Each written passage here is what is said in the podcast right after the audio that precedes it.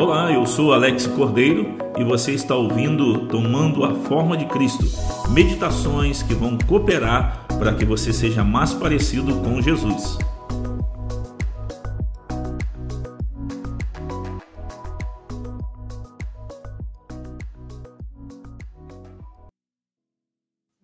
Gênesis capítulo 1, versículo 31, depois no capítulo 2, versículo 7, capítulo 3, e vamos ler alguns alguns versículos. Todos acharam? Você que está em casa, liga a sua Bíblia, pega a sua Bíblia, para de repente você marcar. Capítulo 1 do livro de Gênesis, versículo 31. Viu Deus tudo o que tinha feito e que era muito bom, e houve tarde e manhã, e esse foi o sexto dia. Capítulo 2, versículo 7. Formou o Senhor Deus o homem do pó da terra e soprou-lhe nas narinas o fôlego da vida, e o homem tornou-se alma vivente.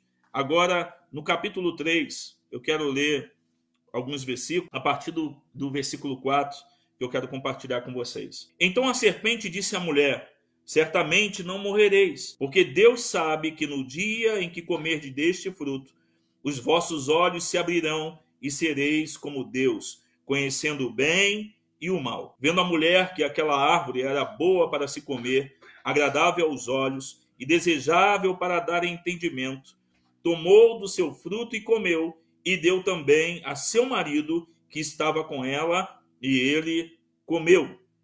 Então os olhos de ambos foram abertos e perceberam que estavam nus. Juntaram, pois, folhas de figueira e cobriram-se. Então, ouvindo a voz do Senhor Deus, que passeava no jardim pela viração do dia, o homem e sua mulher esconderam-se da presença do Senhor Deus entre as árvores do jardim. Chamou, porém, o Senhor Deus o homem e lhe perguntou: Onde está?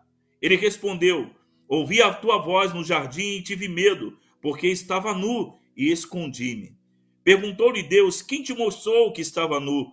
Comeste da árvore de que te ordenei que não comesses? Disse o homem: A mulher que me deste por companheira deu-me da árvore e eu comi. Então disse o Senhor Deus à mulher: Que é isto que fizeste? Respondeu a mulher: A serpente me enganou e eu comi. É interessante olhar para esses textos e olhar também para o capítulo, para o versículo 20 do capítulo 3, que diz assim: Chamou o homem a sua mulher, Eva, porque era a mãe de todos os viventes. Fez o Senhor Deus vestimenta de peles para Adão e sua mulher, e os vestiu. Uma das coisas que a gente precisa é, observar e, e ver uma coisa que a Bíblia está dizendo e que isso é interessante para todos nós, é que Deus cria todas as coisas, ele, ele separa as coisas, ele cria todas as coisas, e uma das coisas que ele mais repete no texto de Gênesis, no capítulo 1, no capítulo 2, é que tudo que ele criou era o quê? Era bom. Todas as coisas que Deus criou era boa. O jardim era bom, o homem era bom, a mulher era boa, todas as coisas naquele, naquele sistema criado por Deus, o ecossistema era bom, todas as coisas estavam em harmonia, todas as coisas funcionavam bem, a realidade ela não tinha sido afetada pelo pecado, então o homem conseguia viver num ambiente criado por Deus que era bom, um ar maravilhoso, todas as coisas eram perfeitas e funcionavam em harmonia. A criação estava em harmonia, a criação era perfeita, todos os organismos, o microorganismo, todos os animais, os seres viventes, né? A, a, a, floresta era perfeita, o ar era maravilhoso, todas as coisas que Deus criou eram perfeitas. Então Deus cria o jardim perfeito, Deus cria um lugar perfeito, Deus cria um homem perfeito, Deus cria uma mulher perfeita e coloca eles no jardim. O casamento deles no jardim era perfeito. Os filhos eram perfeitos. Então, todas as coisas que Deus tinha feito viviam em harmonia e tudo era perfeito. Tudo estava em ordem. Todas as coisas estavam em ordem. É bom a gente pensar nisso. Todas as coisas no jardim estavam em ordem e equilibrado. Vocês conseguem olhar para o jardim antes da queda nessa perspectiva de que todas as coisas no jardim de Deus, todas as coisas no Éden, todas as coisas nesse paraíso, desde o homem até todo o ecossistema, todas as coisas, a natureza vivia em ordem e tudo era perfeito. Tudo era equilibrado e tudo estava em ordem. Olha como que hoje a gente olha para essas duas coisas e vemos que já tem uma diferença enorme. Primeiro, que nem todas as coisas são equilibradas. Nem o homem, nem esse planeta. As coisas estão em desequilíbrio. As coisas não são mais perfeitas. E a gente olha para a realidade que a gente está vivendo hoje, com a realidade do coronavírus, e a gente vê que as coisas estão em desordem. Ou não? Existe uma desordem hoje ou não? Existe uma desordem. Hoje as coisas estão em desordem. O mundo está em desordem. Então, o Criador, ele cria é, é, realmente tudo em um jardim perfeito, todas as coisas em ordem. A realidade, ela é perfeita. E aí acontece algo. O homem vive no jardim, o homem trabalha no jardim, o homem glorifica a Deus no jardim com o trabalho de suas mãos. Não existia o ministério de louvor para glorificação a Deus como a gente conhece hoje na igreja. Nós entendemos adoração, às vezes totalmente ligado com música. Mas no jardim do Éden, Adão adorava a Deus através do seu serviço, da sua obediência, do cuidado no jardim, da proteção que dava à sua esposa do agricultor que era, do homem que era governado por Deus e todas as coisas que estavam debaixo do governo de Adão eram abençoadas por Deus porque ele era sujeito a Deus. Até que ele ouve a voz da mulher, que ouviu a serpente, foram enganados, porque o diabo até hoje usa a mesma estratégia, através da concupiscência dos olhos, a concupiscência da carne e a soberba da vida a, Eva ela tem a proposta de olhar para aquilo que Deus tinha feito e ela tem a proposta de comer do fruto de uma árvore que foi proibida por Deus. Mas todas as outras árvores, todos os outros frutos eram perfeitos. Não é verdade? Tudo era bom aos olhos. Tudo que o homem olhava, isso é bom, isso é maravilhoso. Todos os frutos do jardim eram deliciosos. Era tudo perfeito. Mas existia um, existia uma árvore que não era para ser tocada, nem o fruto poderia ser comido. E no momento em que Eva ouve a proposta e ela acha que aquela árvore, que aquele fruto é agradável aos olhos, é bom para se comer e traz uma proposta de independência do Criador, né? Porque a proposta é no dia que você comer, você será como Deus. Imagina essa proposta. Se você comer, do fruto dessa árvore, todo o equilíbrio do mundo, todas as coisas, porque você será um Deus, você será igual a Ele, você vai poder criar coisas, você vai poder fazer coisas, o mundo estará sujeito a você. E Eva aceita a proposta, acreditando que poderia ser igual a Deus, e ela desobedece e peca contra Deus, ofende a Deus.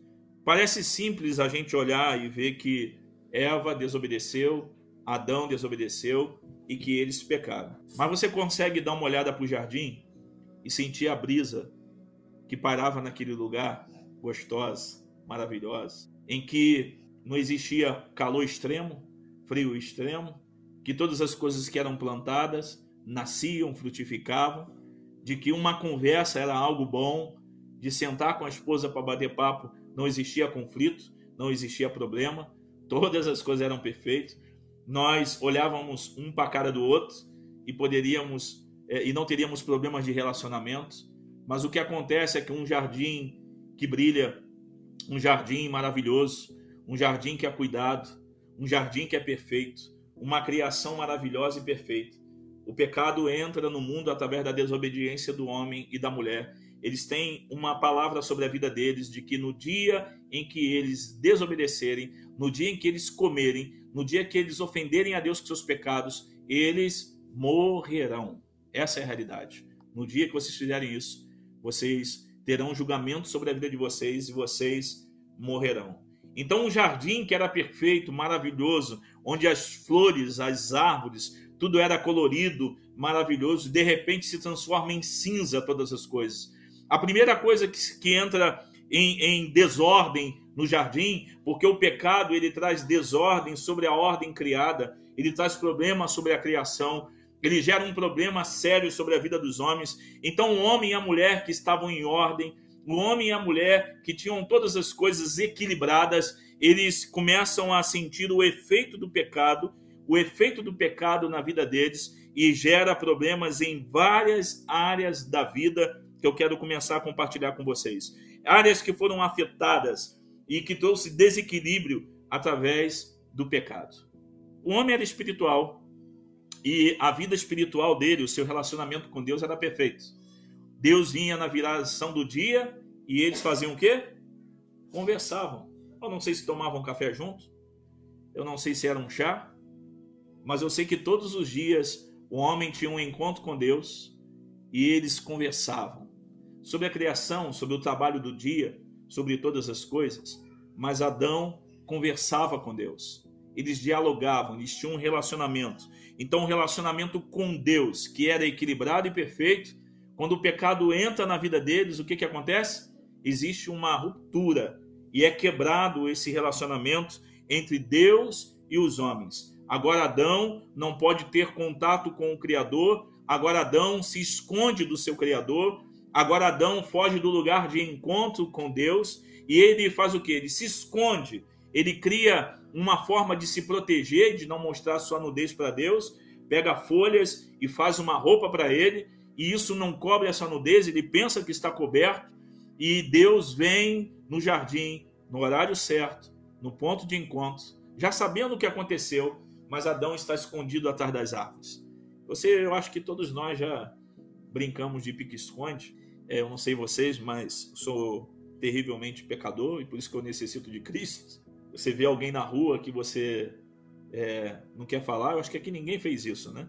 Eu acho que só eu que já fiz isso na minha vida.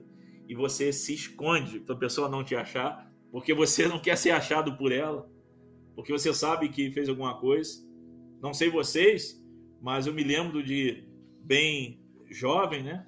De meus 15 anos, mais ou menos, 14, 15 anos, e eu devia um amigo da escola, e uma vez eu ouvi, ele vinha até mim, então o que, que eu fiz? Eu me escondi. Eu me escondi para não ser achado. Né? Eu não queria ser achado. Quantas vezes nós já fizemos isso com nossos pais, só que eles sabem onde a gente. Quando você está errado, quando você está todo complicado, a pior coisa que pode acontecer com você é alguém te gritar pelo nome. Gutenberg, te vi, hein? Imagina, Felipe, Guilhermina, te vi, hein? Aí tu já, primeira coisa que dentro, né? Esse era meu mundo de Bob, levanta a mão e diz: perdi, perdi, você me achou. O que Deus faz em chamar Adão não é porque Deus não sabe onde ele está, é porque Adão está perdido. É porque Adão não sabe onde está. É porque ele está se escondendo de Deus. Deus está no mesmo lugar, no mesmo ponto de encontro, e quem se esconde é Ele. É por isso que necessitamos todos os dias ouvir a voz de Deus nos chamando, para que a gente não se esconda outra vez e para que não venhamos criar meios de justificação e cozer para a gente é, é, roupa de uma árvore ou de uma folha de árvores para cobrir a nossa nudez. Mas o que acontece, a primeira coisa que acontece é que a, é, é existe um desequilíbrio agora entre a vida espiritual do homem, entre Deus e o homem, entre a comunhão do homem e Deus. A segunda coisa que entra em desequilíbrio no jardim, com o pecado que entra através da vida de Adão e Eva, é um desequilíbrio, uma ordem psicológica na mente deles. Existe um desequilíbrio nas suas emoções, um desequilíbrio, uma desordem nas emoções deles. Desde que Adão caiu, nenhum homem nessa terra conseguiu ser equilibrado 100%. Ninguém nesse mundo conseguiu depois da queda, manter equilíbrio emocional. Nós vivemos desequilíbrios emocionais.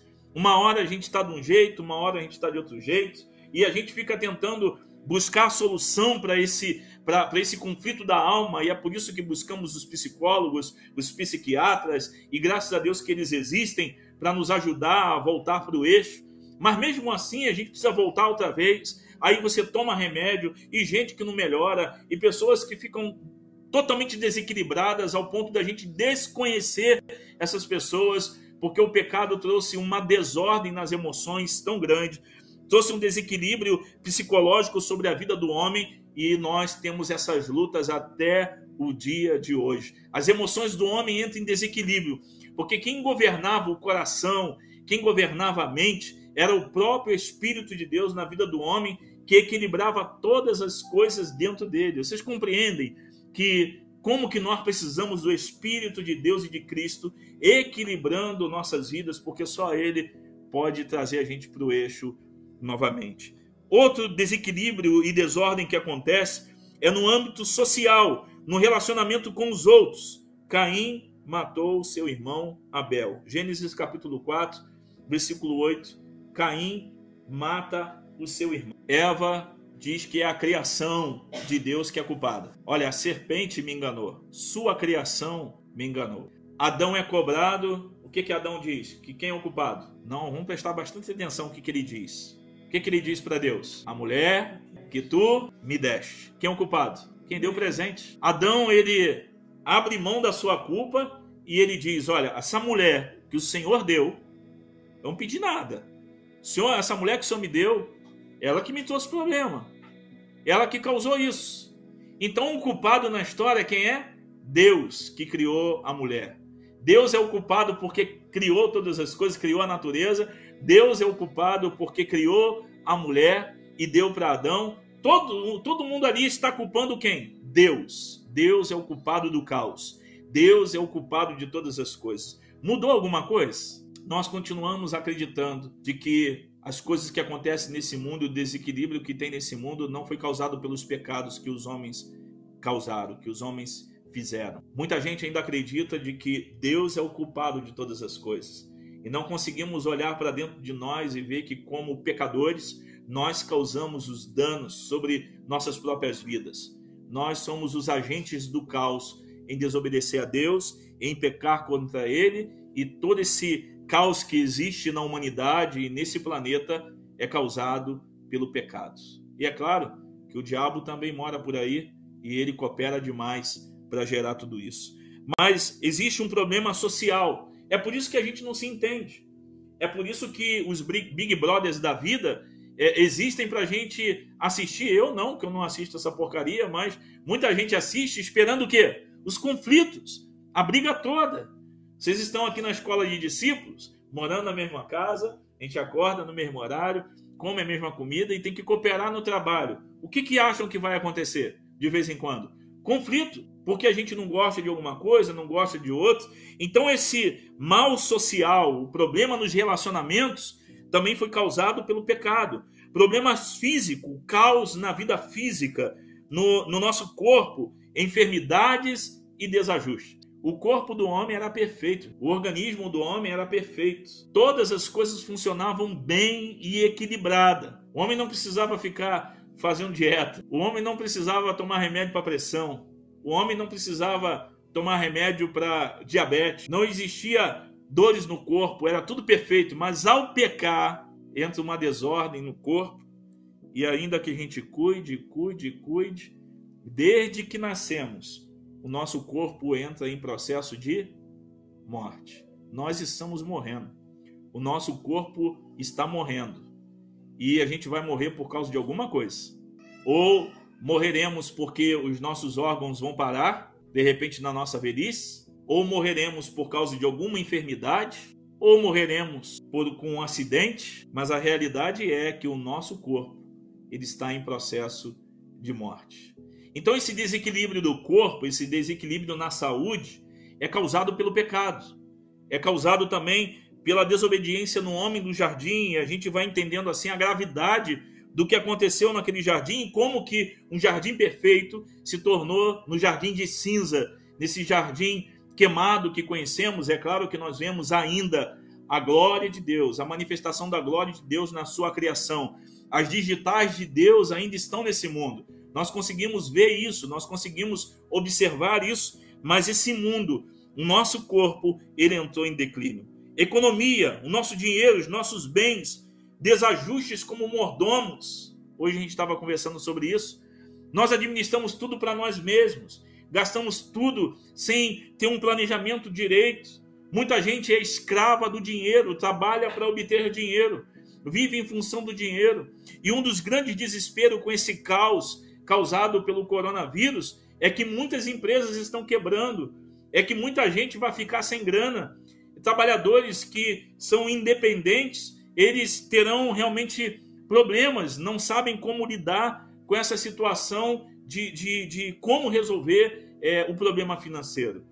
O problema financeiro é real porque todo esse desequilíbrio espiritual, psicológico, social, físico traz problemas para a gente na nossa economia. Porque nós compramos para satisfazer o nosso vazio espiritual, nós compramos desequilibradamente mentalmente, nós compramos por causa dos nossos relacionamentos. Todo mundo tem iPhone, eu também tenho que ter. Né? Todo mundo tem carro tal, ah, eu também tenho que ter. Então a gente compra por causa da influência social. Nós gastamos o dinheiro por causa da questão física. Não cuidamos do corpo e amanhã nós vamos gastar dinheiro para tentar mantê-lo vivo por um pouco de tempo. Essa é a realidade. A economia ela traz problema porque o homem desequilibrado não sabe ter uma vida econômica equilibrada.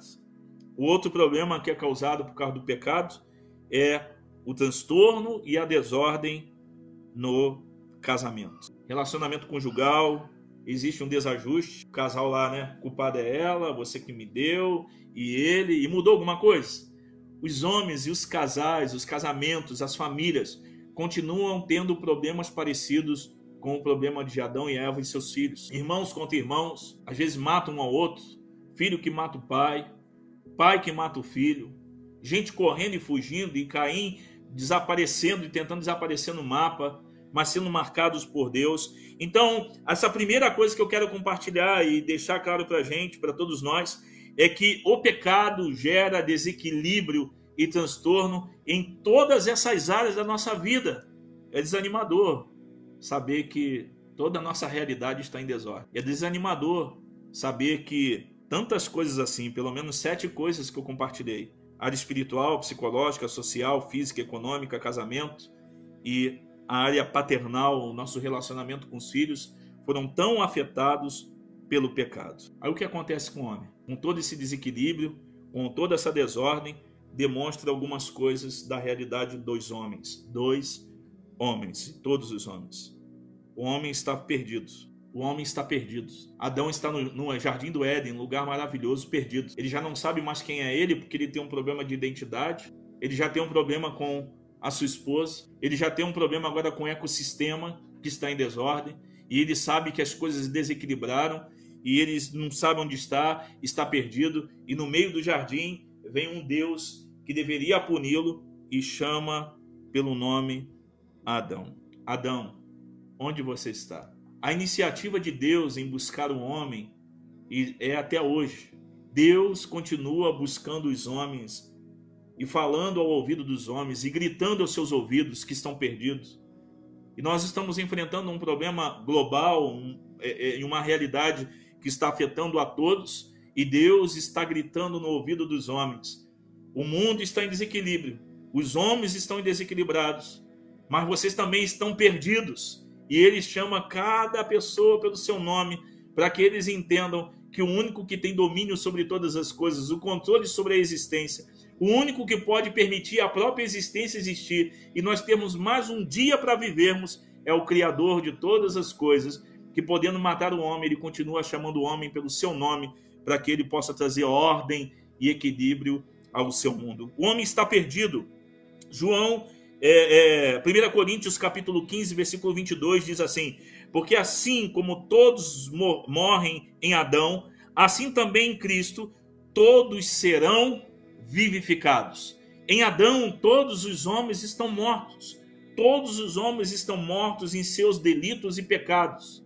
E essa morte espiritual gera um desespero tão grande, porque enquanto as coisas parecem estar bem, as pessoas estão vivendo, estão pulando o carnaval, estão fazendo todas as coisas, mas quando a possibilidade de morte e ter um encontro com o Criador do mundo e ser julgado por ele, essa realidade traz um temor tão grande que ninguém quer morrer.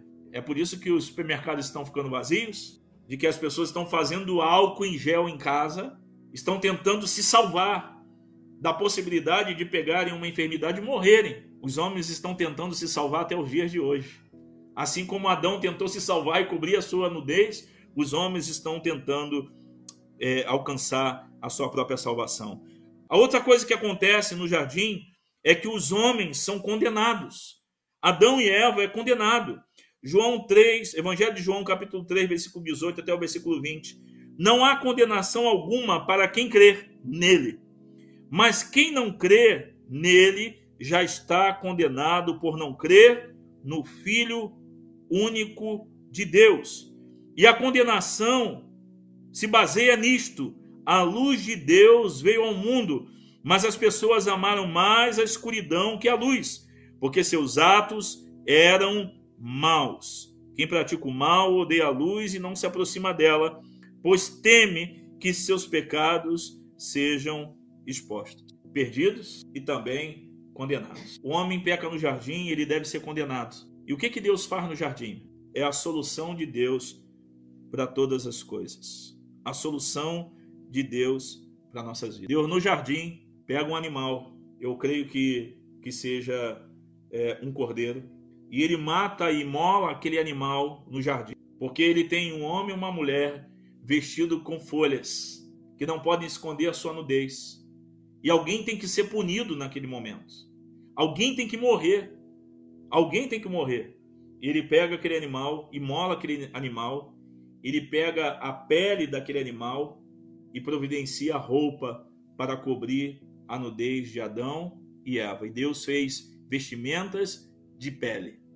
Alguém morreu para cobrir a nudez daquele homem e daquela mulher. Alguém foi imolado no jardim.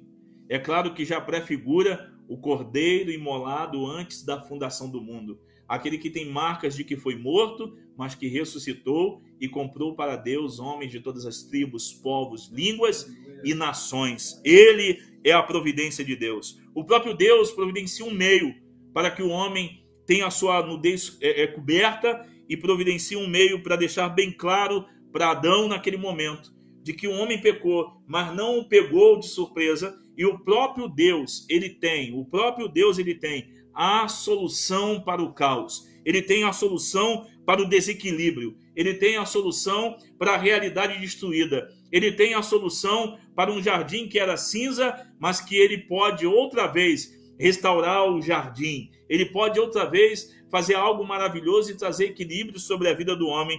E ele é o único que pode fazer isso.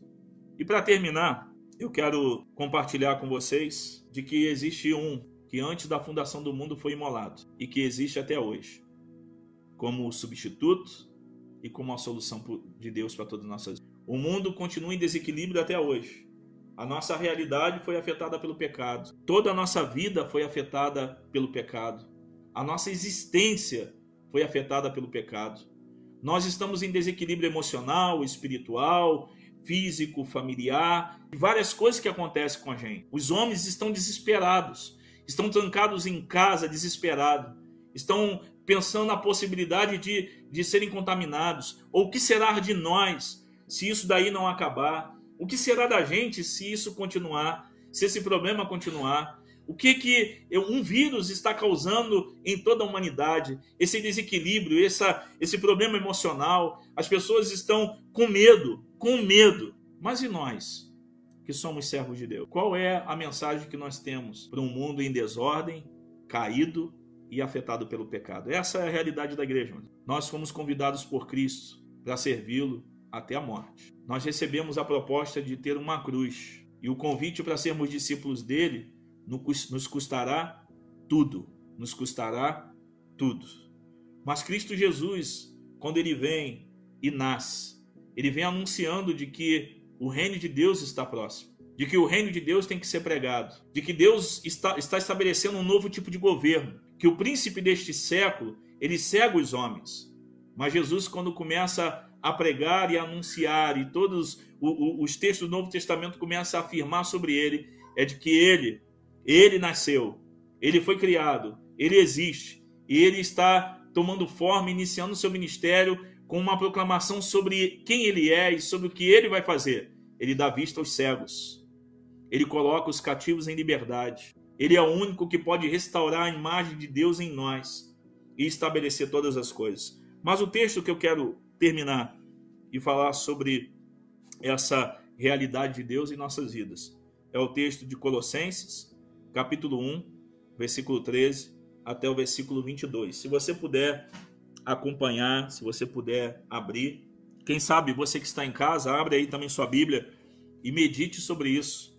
Medite sobre isso. Colossenses capítulo 1, versículo 13. Colossenses capítulo 1. Ele nos resgatou do poder das trevas e nos trouxe para o reino de seu Filho amado, que comprou nossa liberdade e perdoou nossos pecados.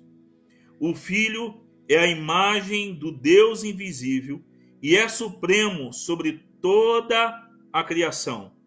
O Filho é a imagem do Deus invisível e é supremo sobre toda a criação, pois por meio dele todas as coisas foram criadas, tanto nos céus como na terra, todas as coisas que podemos ver e as que não podemos ver, como os tronos, reinos, governantes e as autoridades do mundo invisível, tudo foi criado por meio dele e para ele. Ele existia antes de todas as coisas e mantém tudo em harmonia. Vamos repetir isso? E ele existia antes de todas e mantém tudo em harmonia, ou tudo em equilibrado. Mantém tudo em harmonia.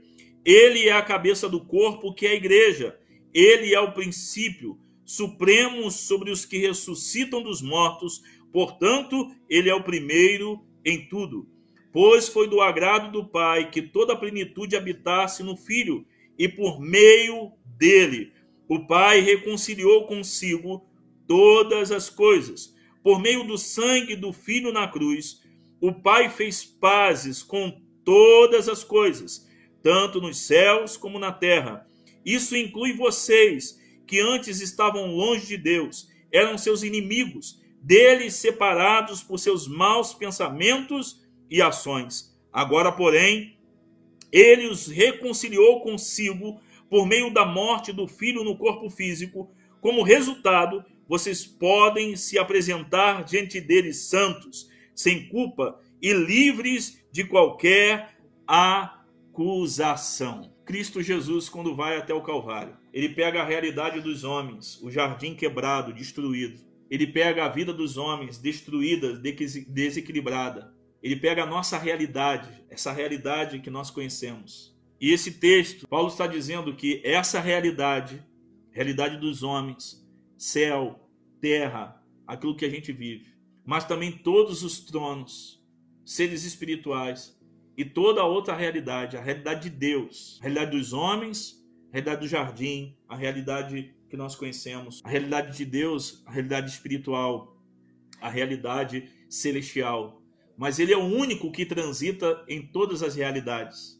Ele é o único que transita em todas as galáxias. Ele é o único que transita entre céu e terra e ele sabe como esse lugar e como todos nós estávamos quebrados, destruídos, com medo, andávamos em trevas, estávamos perdidos, estávamos longe de Deus e condenados. E assim como no jardim, ele manda o seu filho, o seu cordeiro, o seu substituto, aquele que vai morrer no lugar dos homens. Ele envia a realidade dos homens. O Filho de Deus nasce na nossa realidade. O Cordeiro de Deus transita entre os homens pecadores. O Filho de Deus vê os homens desequilibrados. O Filho de Deus vê os temores dos homens. O Filho de Deus vê o pecado dos homens. O Filho de Deus come com os homens que têm transtornos bipolar, que tem problema com a família, que toma remédio, que tem vontade de morrer, que tem vontade de acabar com a vida, que não sabe para onde está indo, que está perdido, que está desequilibrado. O Filho de Deus comeu com os homens. O Filho de Deus esteve com os homens. E ele pega essa realidade e ele vai até a cruz do Calvário, como o cordeiro imolado e tomando o nosso lugar no Calvário, o nosso substituto, aquele que toma o nosso lugar, o nosso substituto. Ele vai até a cruz do Calvário E na cruz, o que acontece é que com sua morte, ele com seus braços abertos, ele tem a realidade dos homens, ele tem a realidade de Deus. Os homens não podem ir até Deus, mas Deus pode ir até os homens. E Deus envia o seu filho aos homens. E o que Cristo faz no Calvário? Ele junta as duas realidades e traz paz entre Deus e os homens. Ele nos reconcilia com Deus. Ele se torna o nosso Salvador, o nosso Senhor. E ele vem fazer morada dentro de nós. Ele habitou entre nós, mas hoje ele habita dentro de nós. Ele ressuscitou, ele foi ao céu, mas quem habita dentro de nós? O Espírito de Deus que habitava na vida de Adão. O Espírito de Deus que vinha sobre a vida dos homens no Antigo Testamento. Ele habita dentro de nós e ele é o único que pode lançar fora todo o medo que temos no nosso coração. Ele é o único que pode trazer equilíbrio na nossa vida espiritual. E ele trouxe equilíbrio, porque agora nós temos paz com Deus. O castigo que nos traz paz estava sobre ele. Nós temos paz com Deus. A nossa área psicológica agora é equilibrada pelo próprio Senhor sobre nossas vidas. Nossa vida social, nossa vida física, economia, casamento, o único que pode trazer equilíbrio em todas as áreas é Jesus Cristo, o Salvador dos homens, o homem que foi crucificado, aquele que teve a cruz cravada nessa terra e que o seu sangue foi vertido e tocou aqui, é o único que pode nos trazer paz com Deus. Eu posso descansar em qualquer momento, o meu coração nele, que pode trazer equilíbrio na minha vida, que traz equilíbrio na existência, que traz paz ao meu coração, eu sei que, quem sabe, uma dessas enfermidades que surgirem por aí ainda podem ser instrumentos de Deus para fazer com que eu me encontre com o meu Salvador. Nós somos peregrinos, restaurados, reconciliados, e é por isso que nós não somos escravos do medo, nós não devemos temer o mal, mas como gente resgatada pelo Senhor, nós precisamos, como missionários dele, assim como Jesus, o missionário de Deus, proclamar para a nossa família, proclamar para os nossos parentes, compartilhar isso com todo mundo, que Deus é o Deus de paz e de que somente Ele pode trazer equilíbrio nesse mundo desequilibrado, onde os males acontecem, onde, onde vírus surgem, onde calamidades acontecem em países, onde terremotos acontecem, nós podemos ser engolidos pela terra, nós podemos ser mortos por um vírus, nós podemos é, é, passar por aflições e dificuldade, mas não temeremos, porque o nosso coração está seguro de que nós, o nosso corpo morre, mas nós nos encontraremos com o nosso Salvador. Ele é o nosso Salvador. Jesus é o único que pode trazer equilíbrio à nossa vida.